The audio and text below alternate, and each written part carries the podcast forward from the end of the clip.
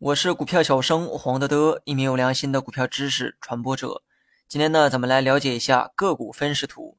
今天起呢，我们将开始学习技术篇的内容，很多大家感兴趣的技术指标都在这里讲解。今天呢，我们先来了解一下个股的分时图。注意哈，我说的是个股分时图，可不是指数分时图。个股呢，就是我们看到的每只股票，而指数的这个概念可以去听扫盲篇的内容。如果早期的基础内容没有学扎实，那么往后很多内容呢可能会难以理解。而我呢不可能再花时间重复以前讲过的内容。所谓的分时图呢，就是指分时走势图。每只股票啊都有两个走势图，一个是分时走势图，另一个是 K 线走势图。两个走势图呢都是为了记录股价的变化过程。但我们今天呢需要先学习分时图，因为按照顺序啊，分时图在先，K 线图在后。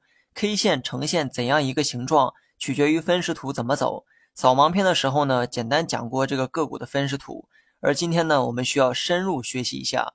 我在文稿中呢放了几张图片，图一是分时图，图二是 K 线图，而我们今天主要讲的就是分时图。整个分时图记录的是股价当天的走势变化，分时图中的两条线就是用来记录股价变化的过程。那么这个道理啊很好理解哈，我想不用过多解释，大家呢也能明白。我提供的这个图片当中，黑色线条是股价线，这条线呢就是用于记录当天股价的变化。股价上涨，线条就会向上；股价下跌，线条就会向下。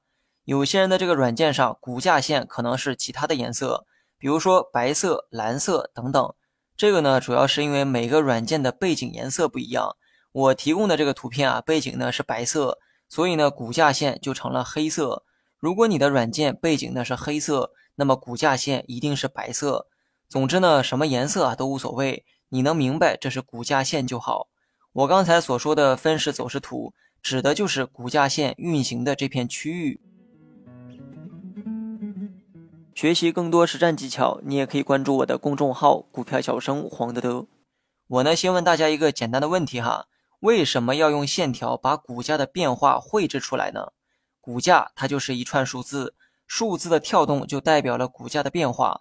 那为何还要用线条给画出来呢？答案呢很简单，数字的变化虽然呢同样清晰可见，但你却看不到股价过去的变化。比如说现在的股价呢是十点零零元，下一秒股价就变成了十点零一元，这个变化你看数字啊虽然很清晰。但你知道股价十元以前是如何变化来的吗？是先涨后跌，还是先跌后涨呢？那么为了解决这样的问题，股价在变化的过程中，系统呢将出现过的所有价格用线条连成了线，而这条线就是股价线，它可以帮助你清晰的看到股价在过去的行驶轨迹。怎么样，道理呢是不是很简单啊？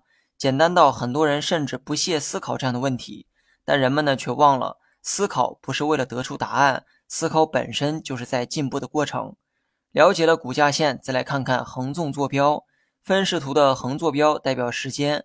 如果你仔细的观察，就会发现横坐标开始的时间写着九点三十分，坐标结束的时间写着十五点，而这两个时间段刚好是开盘和收盘的时间。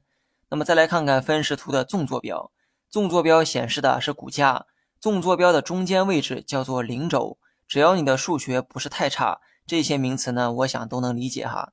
股价在零轴上方运行，说明股价在上涨；反之，股价在零轴下方运行，说明股价在下跌。如果股价刚好运行到零轴的地方，说明此刻的价格呢是没涨没跌的状态。这些是不是都很好理解呢？那我再问大家一个问题哈：零轴所处的价格是根据什么来确定的呢？比如说，股价线在零轴上方，说明价格在涨。那这个零轴的位置是怎么来的呢？它参考了哪些数值呢？答案是昨天的收盘价格。一只股票昨天的收盘价就是今天零轴所处的价格。比如说 A 股票昨天的收盘价是十元整，那么今天该股分时图中零轴就是以十元为准。换句话说，今天零轴对应的价格就是十元，所以价格涨到十元以上，股价线必然会跑到零轴的上方；反之呢，亦然。那么一只股啊，当天呢是涨是跌，参考的都是昨日的收盘价。如果价格比昨日收盘价要高，说明此刻是在上涨；如果价格比昨日的收盘价要低，说明此刻是下跌。另外呢，很多人也看到了分时图中的黄线，这条线啊，我们拿到下期再讲。好了，本期节目就到这里，详细内容你也可以在节目下方查看文字稿件。